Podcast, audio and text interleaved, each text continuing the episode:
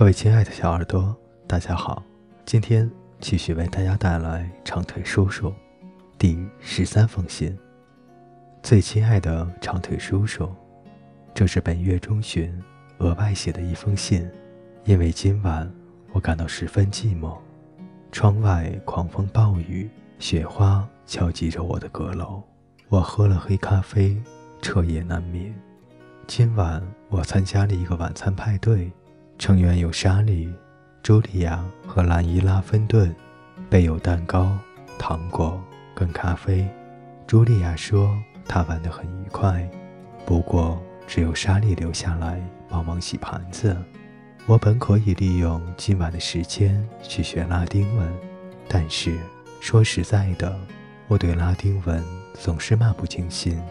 我们学习了李维的《论老年》，正在学习《论友谊》，读作该死的伊西西亚。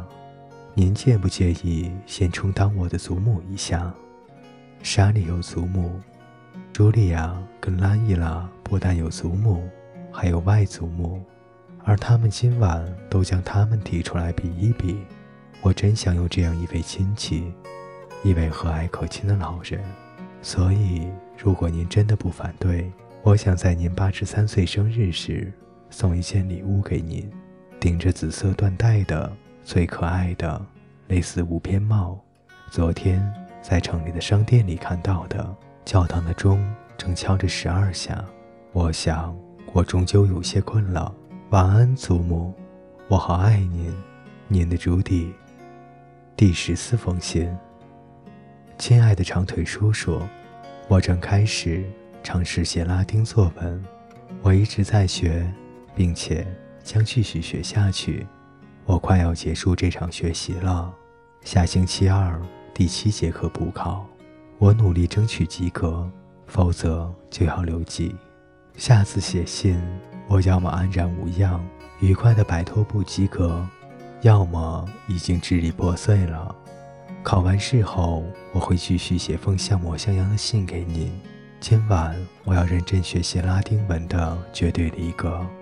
匆匆的朱迪，三月五日，第十五封信。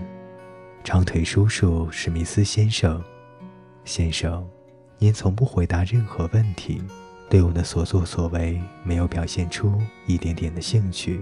您可能是那些理事里最可恶的一个。您让我受教育，完全是出于一种道义和责任，而毫无半点关怀和爱意。我对您一无所知，甚至不知道您的名字。写信给一个东西没有丝毫的意义。